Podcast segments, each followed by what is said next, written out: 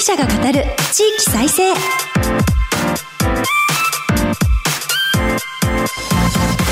日本経済新聞の支局記者が語る地域再生。猛暑が続いていますがいかがお過ごしでしょうか？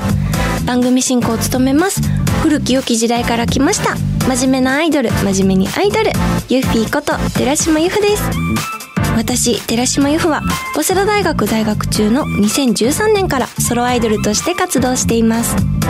ゆるキャラ好きとしてゆるキャラグランプリをはじめ各地のキャラクターイベントで MC も担当してきました。どうぞよろしくお願いいたします。今日本経済新聞の電子版では人口減少産業活性化などの課題解決に取り組む地域の姿をデータで読む地域再生という特設サイトから記事を日々発信しています。この番組では日本経済新聞の52支局のネットワークを活かして毎回一つの地域にフォーカス。記者が知る地域の今を伝え地域の魅力も紹介します。日経電子版から地域ニュースもピックアップしてお届けします。さて今日の番組は三重県に注目します。番組前半は萬古焼製造をめぐる原料事情についてお送りします。また全国各地の地域ニュースを挟んで後半は赤福餅を電車で輸送と題してお届けします。この番組のご感想はハッシュタグ地域再生ラジオをつけて SNS でぜひ盛り上げてください。この後日経の図支局とつないでお送りします。どうぞお楽しみに。支局記者が語る地域再生。この番組は日本経済新聞社の提供でお送りします。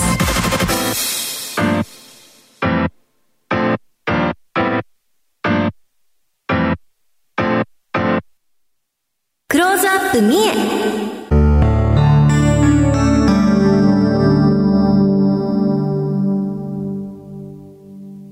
このコーナーでは毎回都道府県リレー担当地域を紹介します。今回は三重県の津支局です。ここからはマイクロソフトチームズを利用してお送りします。日本経済新聞津支局の支局長小山隆さんとつながっています。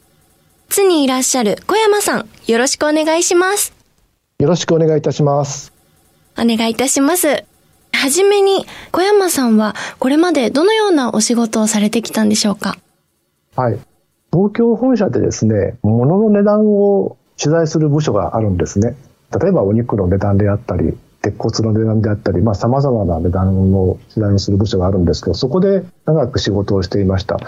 それから地方でもまあ仕事はしてるんですけど、これはまた後で申し上げるとして、津に赴任する直前まで実は、ながら日経のいわゆる中の人をやってました。ながら日経、音声媒体で日経でやってるニュースなんですけど、そちらの原稿を書いたり、あるいは収録に立ち会ったりするという仕事を3年ぐらい前ですかね、春までやってました。ということはこういった音声コンテンツにも慣れてらっしゃると言いますかいやいやいやいや、全然ダメですね。実は私、あの、テレビ愛知という日経新聞から見れば関連会社に出向して、いわゆる報道記者をやったこともあるんですけど、私、あの、話すのが苦手なんですね。いやいやいやスピード感があまりない人間なもんですから、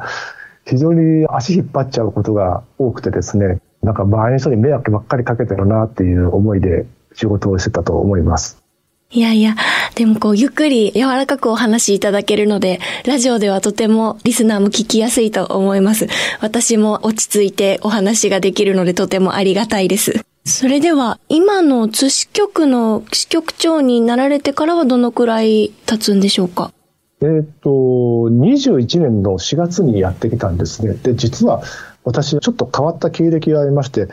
ここの津支局での勤務は2回目なんです。新人の記者の時に、当時、支局長というのがまあ別におりまして、まあベテランの記者の人ですよね。で、その人のもとで記者生活を始めたということなんですね。ですので、私、三重の出身なんですけど、出身地でキャリアが始まったという、まあ、で、またそこに戻ってきてるという、ちょっと日系では珍しい経歴の持ち主なんじゃないかなと思います。出身地でキャリアをスタートされて、都内含め各地でいろいろご経験されて、支局長になって地元に戻ってこられるって、すごく素敵なご経歴だなと、今お話伺って思いました。ありがとうございます。この他ですね、岐阜とか、若い時には神戸とかですね、まあ、大阪でも勤務したことがありました。取材の強烈な印象が残っているのが、1995年の阪神淡路大震災です。はい。え、その時も実は大阪におりまして、被災地へ同僚たちが出かけていく、私も行きましたけど、神戸の街が非常に大変なことになってるっていうのを見ましてですね、でマスメディアって何がそういう災害現場でできるんだろうということをすごく考えさせられたという経験があります。それは本当に大変なご経験だったと思います。そういったご経験を活かされてと言いますか、きっといろんなお仕事されてきて、ここで支局長されてるんだなと、ご略歴を伺っただけでも、ちょっとだけ小山さんの人生を垣間見せていただいたような気持ちでおります。今日はよろしくお願いします。お願いいたします。それではまず、津支局は三重県のどのあたりにあるんでしょうか？はい。三重県の中心部にある県庁所在地、津市の中心部にあります。津市は人口がおよそ27万人、後ほど出てくる県北部の町、四日市市の31万人に次いで県内2位の規模です。伊勢湾に面した遠浅の海岸や奈良と県境を接する山間部など様々な表情を持つ町です。日本経済新聞の津支局は武将の東堂高虎が築いた津城の跡の近くにあり、私も毎日石垣やお堀のそばを通って職場に出勤しています。そして支局のある津市のお隣は松阪市ですよね。この地域はブランド牛の松阪牛の生産で知られている地域ですね。はい、そうですね。先日総務省から発表になった三重県内のふるさと納税ランキングでは、松阪市への寄付額は県内一番になりました。ブランド和牛効果ですね。松阪市については次回またお話ししたいと思います。はい、楽しみにしています。それでは、三重県の位置、人口、産業などの紹介をお願いいたします。はい。三重県にはおよそ173万人が暮らしています。およそ5800平方キロメートルで、本州の最短端に伸びている紀伊半島のほぼ東側の部分に位置しています。東西の幅は100キロに満たないのですが、南北の距離がおよそ170キロに及んでいまして、とても細長い形をしています。県内は鈴鹿サーキットがある北西、津市がある中西、忍者が活躍した伊賀、伊勢神宮がある伊勢島、熊野古道で知られる東紀州と5つに分けられることが多いです。四日市市で石油化学工業、鈴鹿市で自動車産業が盛んで、津市には造船所があります。伊勢島を中心に観光業も盛んです。四日市市や亀山市、竹町には電子部品の工場も稼働していまして、2020年の製造品出荷額は全国9位にランキングされています。ちなみに三重県にはろうそくと鍵の生産が日本一になっていまして、気候は比較的温暖。県の北部を除いては雪が積もることはそれほど多くありません。特に県の南部の美浜町はみかんが一年中取れる町と言われています。ところでユッフィーさんは四日市市のマスコットキャラクターご存知ですか？もちろん存じ上げております。購入道くんですよね。大変お世話になってます。小乳道くんは、妖怪の男の子で、お父さんが大乳道なんですよね。四日市のお祭りに出てくる、こう、大乳道のからくり出しがお父さんで、その息子さんということで、ご自身はすごく愛らしい妖怪の男の子で、坊主頭で、目がまん丸で、眉毛がちょっと垂れてて、とっても可愛らしいですね。で、いつも、こう、舌が出てて、小乳道くんはあの、まだ子供なので、大乳道のお父さんみたいに首が伸びないんですけど、その代わり舌が伸びる。で、その舌を伸ばすと、願いが叶う？願いが伸びる？伸ばしたいことが叶うってご本人はおっしゃってました。なのでお会いすると私も舌を伸ばさせてもらって、いいことありますようにって、え、毎回お願いしています。哺乳毒のこととても好きで、あとダンスがすごくお上手なので、キャラクターイベントでスカウトしまして、ちょっと今度私のワンマンライブで踊ってくださいってお願いして、実際東京で開催したライブに来ていただいて、一緒に天使のテレパシーっていう曲を踊っていただきました。すごく上手でした。へえ、そうなんですね。ありがとうございます。市政100周年の記念の年、1997年に生まれた四日市市のゆるキャラです。四日市市では小乳道くんを町の活性化に役立てようと様々な取り組みをしています。今年、小乳道くんを擬人化して男子の学生にした通り小次郎というキャラを作りまして YouTube 動画で公開しています。ずんぐりむっくりだった小乳道くんがなかなかのイケメンキャラになっています。あやかし学園というタイトルで名古屋の放送局でラジオドラマが放送されたり高校生らによる舞台も上演されたりして若者に地元が好きになってもらおうと仕掛けています。ゆるキャラファンとしては、あの、普段のずんぐりむっくりな可愛らしい小乳道くんもとっても好きなんですが、その姿を知ってるからこそ、イケメンバージョンの衝撃がまた大きくてですね、非常に面白い取り組みだなと思って注目しています。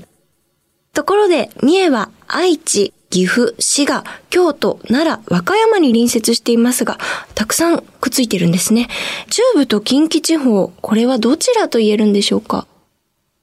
そうですね。県外の人からよく三重県は中部か近畿かと尋ねられます。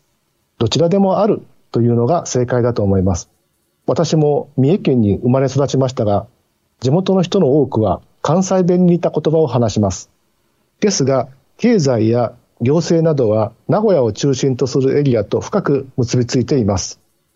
ちなみに日本経済新聞もそうですが、三重県内には名古屋で発行された新聞が配達される地域と、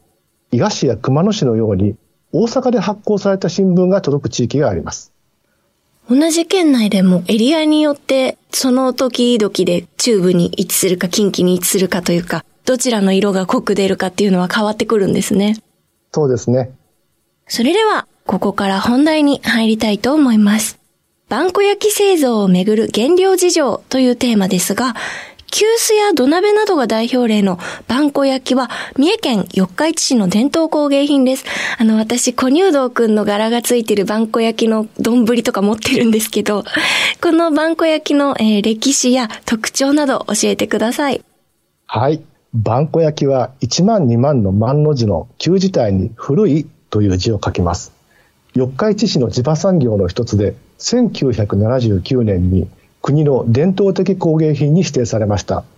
小豆をした急須やかやり豚も人気ですが、代表的な製品は国内シェアの8割を占めるとされる土鍋です。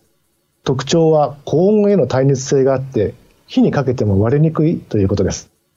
高温への耐熱性に優れているとのことですが、これは原料に含まれるペタライトという鉱物の働きが大きいみたいですね。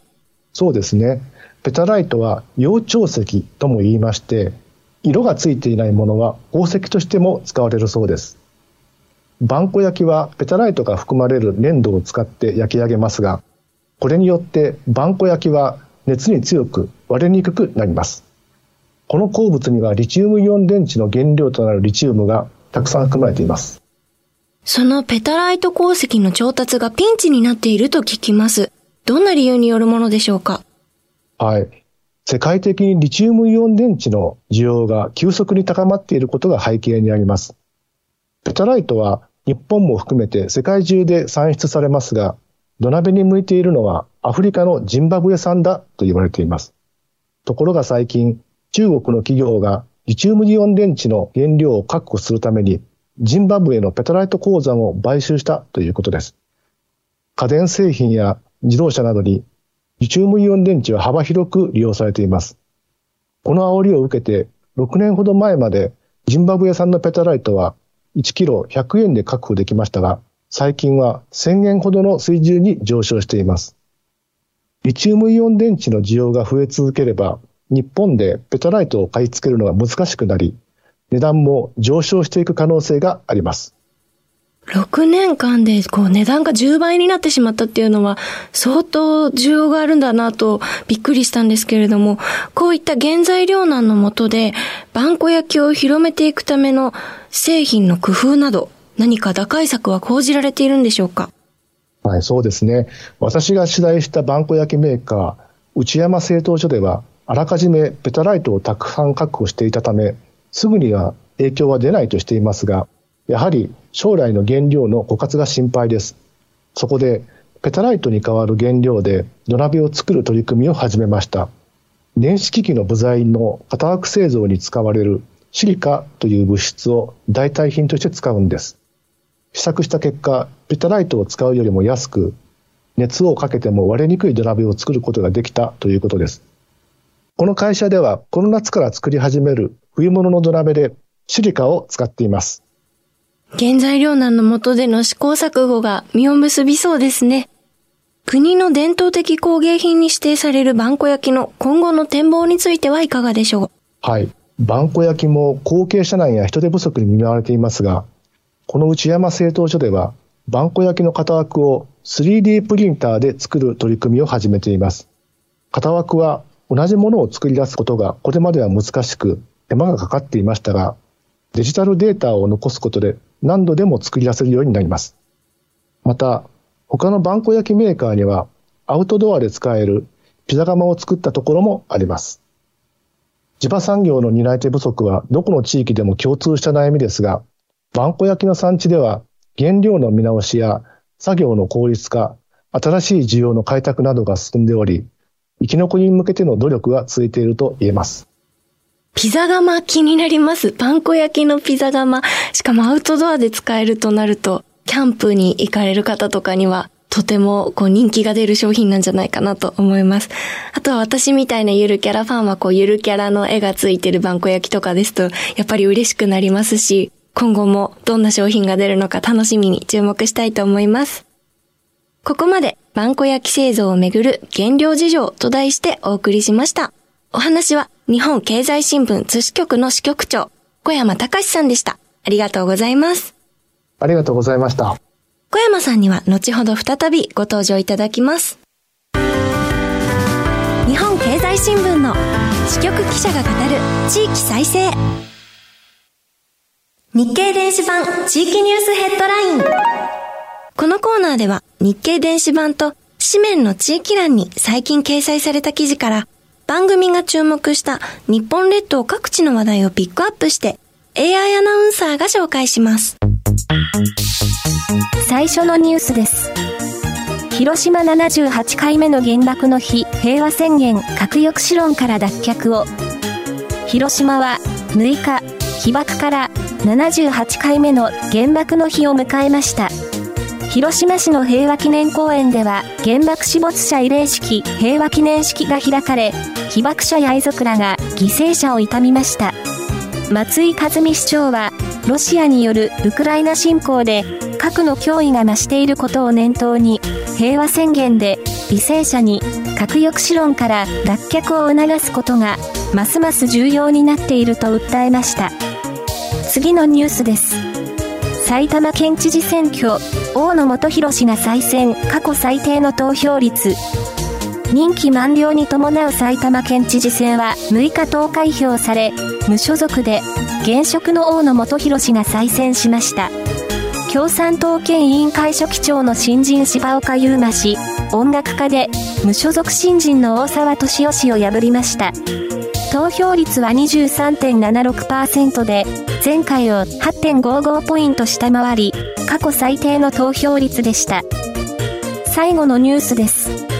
ふるさと納税額16%増、3年連続最高、宮崎、都城市首位。総務省は、1日、2022年度のふるさと納税による寄付額が9654億円と、前年度比16%増えたと発表しました。3年連続で過去最高を更新しました。制度が浸透し、自治体は人気のある返礼品を用意して寄付を集めています。寄付額が最も多かった市町村は、宮崎県都城市で195億9300万円、北海道紋別市が194億3300万円、北海道根室市が176億1300万円と続きました。ここまで AI アナウンサーがお伝えしました。以上、日経電子版地域ニュースヘッドラインでした。ご紹介した記事の全文は、日本経済新聞の電子版でご覧ください。支局記者が語る地域再生。引き続き、日本経済新聞津支局の支局長、小山隆さんにお話を伺います。ここからは、赤福餅を電車で輸送という話題についてです。大阪や名古屋の駅の売店でよく見かける人気のお土産の和菓子、赤福餅。製造するのは三重県伊勢市の赤福です。江戸時代からあったと言われる赤福餅の歴史と製造方法の特徴について教えていただけますか？はい。ご存知の方も多いと思うんですが、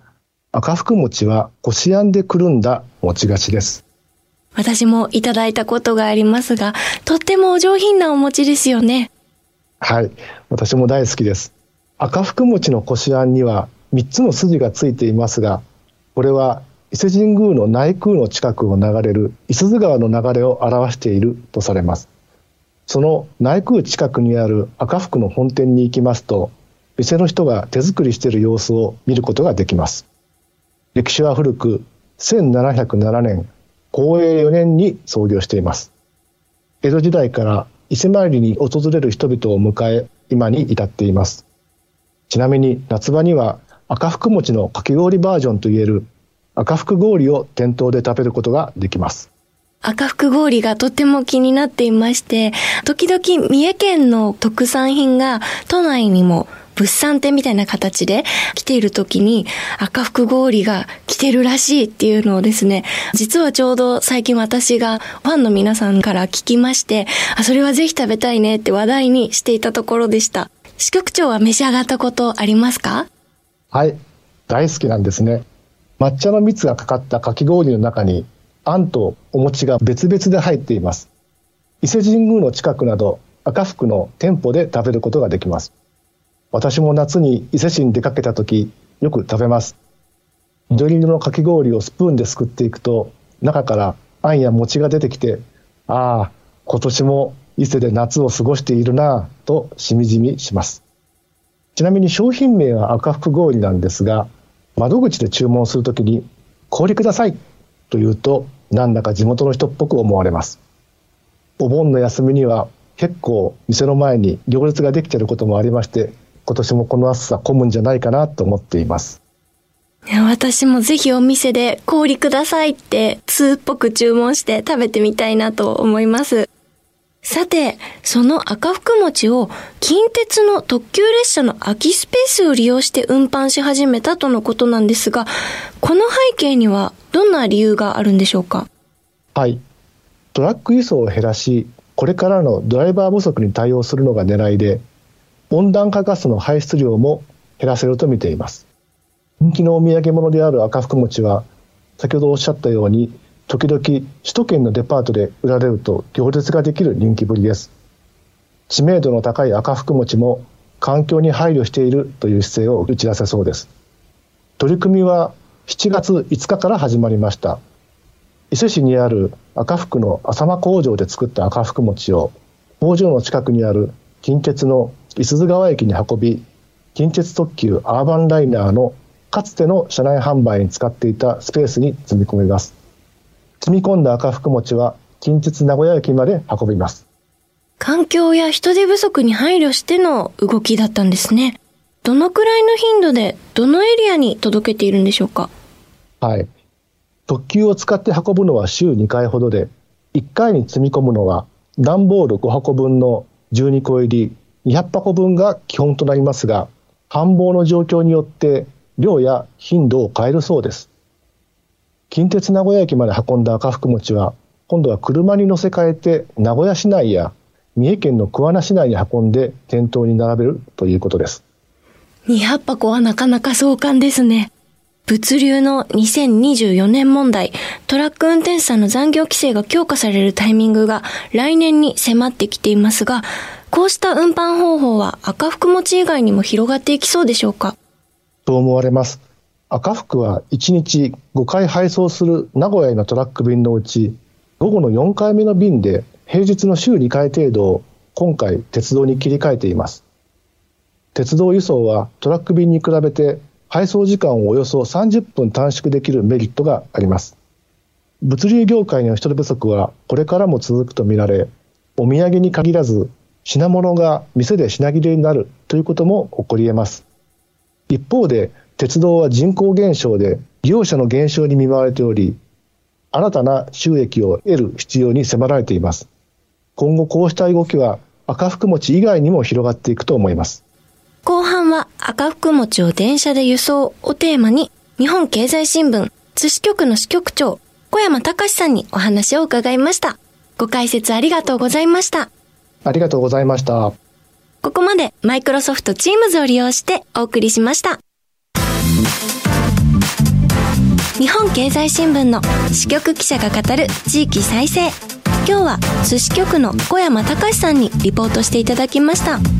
番組前半でバンコ焼きのお話が出ましたが小乳道くんのバンコ焼きのお丼持ってますっていうお話したんですけどこちらは確かふるさと納税で返礼品としていただいたんですね。他にも小乳道くんの絵のついた湯飲みとかこうバンコ焼きのいろいろなグッズと言っていいんでしょうか。商品がふるさと納税にも出ていたりとか地域を挙げてこのバンコ焼きを盛り上げよう。そして小乳道くんを盛り上げようとされてるんだなというそそんな取り組みがよくわかります。ふるさと納税のサイトをいろいろ見ているとそこでしか見られないご当地キャラクターのレアグッズが結構出ていてキャラクターファンとしてはそういった楽しみもあります。皆さんは多分美味しい特産品とかお役立ちグッズとかをお目当てに返礼品を探す方も多いかもしれないんですけどもう私はひたすらゆるキャラグッズをチェックしてお世話になったゆるキャラの地域に何か恩返しができたらなという気持ちでふるさと納税取り組んだりもしてますので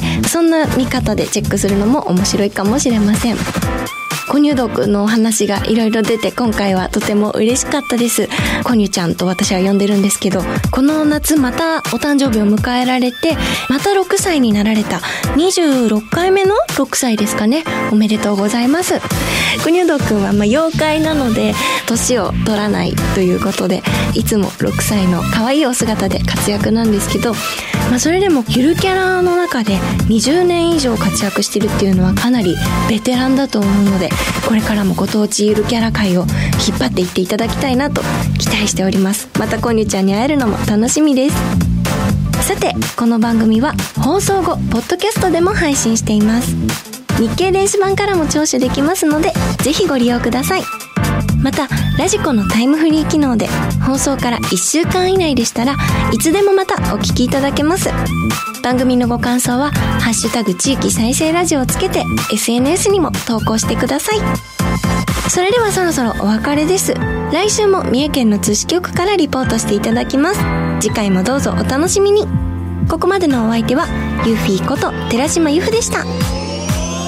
支局記者が語る地域再生この番組は日本経済新聞社の提供でお送りしました。